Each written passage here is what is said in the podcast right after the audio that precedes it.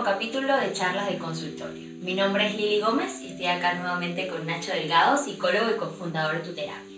Hoy vamos a hablar de un tema bastante duro, vamos a hablar sobre el suicidio y el egocidio. Bien, Nacho, eh, este tema está difícil hacerle una introducción y me gustaría hablar un poquito de, de qué es el suicidio y cuál es el proceso para llegar a este punto, ¿no? Sí, es un tema delicado. Sí. Es un tema delicado, pero no porque sea delicado hay que dejarlo escondido o, o dejar de hablar de él, ¿no?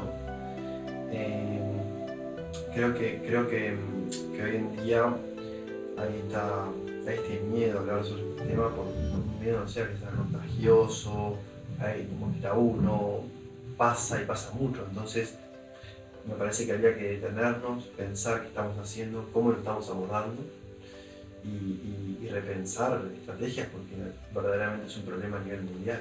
Eh, no, quiero, no quiero traer números, pero Sí. es una cifra impactante, es una cifra complicada y me parece que, que es un tema que hay que, que empezar a abordarlo de manera más consciente. ¿Y cuáles son las etapas que vive un paciente para llegar a, a esta instancia tan, tan radical? Bien, es, es, es importante la pregunta que haces porque, porque bueno, me parece que puede dar información a, a la gente que, que, que- que rodea, ¿no? Sí. Y la gente que está en contacto quizás con algún familiar, conocido, amigo, que esté pasando por un momento difícil. Eh, una persona no se suicida de un día para otro, ¿no? Aunque a veces parezca, aunque a veces eh, escuchamos diciendo, no, no sé, de la nada, pasó, no, me lo esperaba, que, que, que". Eh, hay, hay como lo que se dice una escalada, ¿no?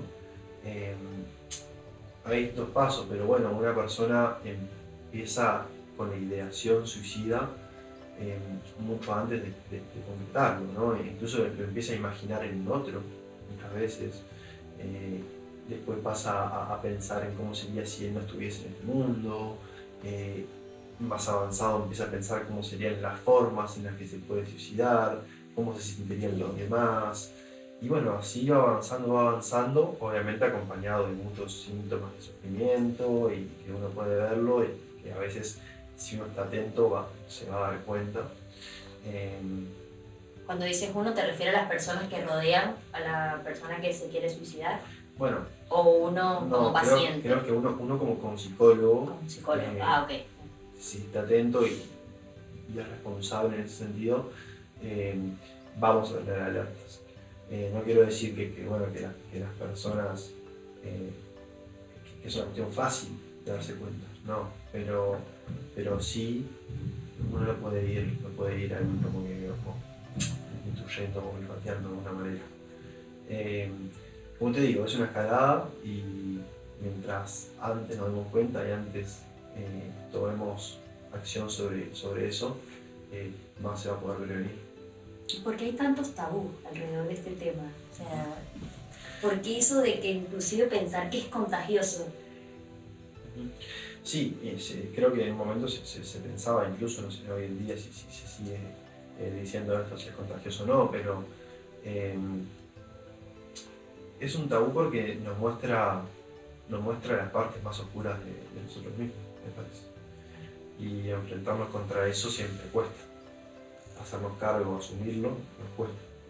Pero creo que mientras más lo dejemos a nuestras sombras, a nivel de sociedad y no individualmente, eh, más nos va a tomar por sorpresa, ¿no? Y bueno, el número, por lo que vemos, sigue subiendo. Así que creo que es momento de empezar a mirarlo un poquito más de frente, generar conciencia ahí y, y bueno, idear juntos estrategias nuevas para que, para que esto no siga siendo un problema tan, tan grave a nivel mundial. Y el egocidio, comparándolo con, o llevándolo al mismo nivel que el suicidio. O sea, creo que no es un término muy conocido, lo del egocidio. Me gustaría hablar como bien técnico de, de qué significa. Bien, eh, sí, el egocidio es un término bien psicológico. ¿no? Es como la muerte del ego.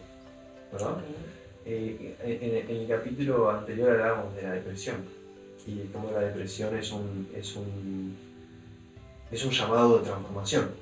es la necesidad de transformación, de que algo cambie. ¿no? Y cuando algo se transforma o algo cambia, algo se deja atrás, hay un sacrificio. ¿no? Y, y, bueno, para poner en un polo el, el suicidio y en otro polo el egocidio, eh, podríamos decir que el suicidio es como, como una interpretación fallida o una mala interpretación de ese, de ese periodo de transformación. Algo tiene que morir, algo tiene que dejarse atrás, algo se tiene que sacrificar, eso es verdad, pero no nuestro ser entero. Cuando esos mensajes vienen desde el interior, de transformación, y la persona está en ese momento difícil, de mucha oscuridad, eh, no sabe qué hacer, puede confundir esos mensajes y en vez de matar una parte de él para transformarla, eh, bueno, llega a, a, suicidarse y eso está matando el ser entero.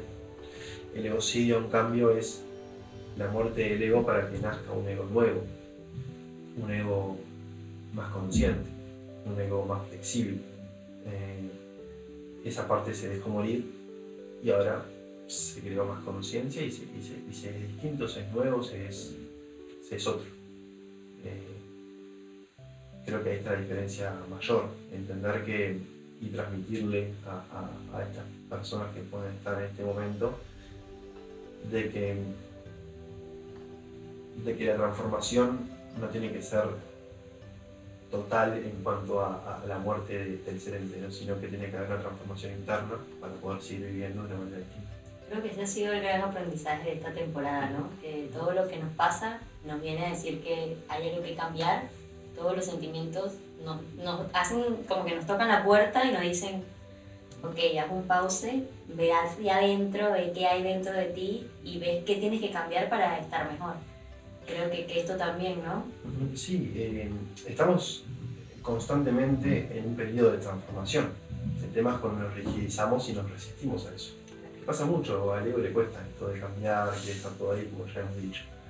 Pero bueno, eh, hay, que, hay que flexibilizarse y soltar, y aferrarse a otra cosa, y soltar, y aferrarse a otra cosa.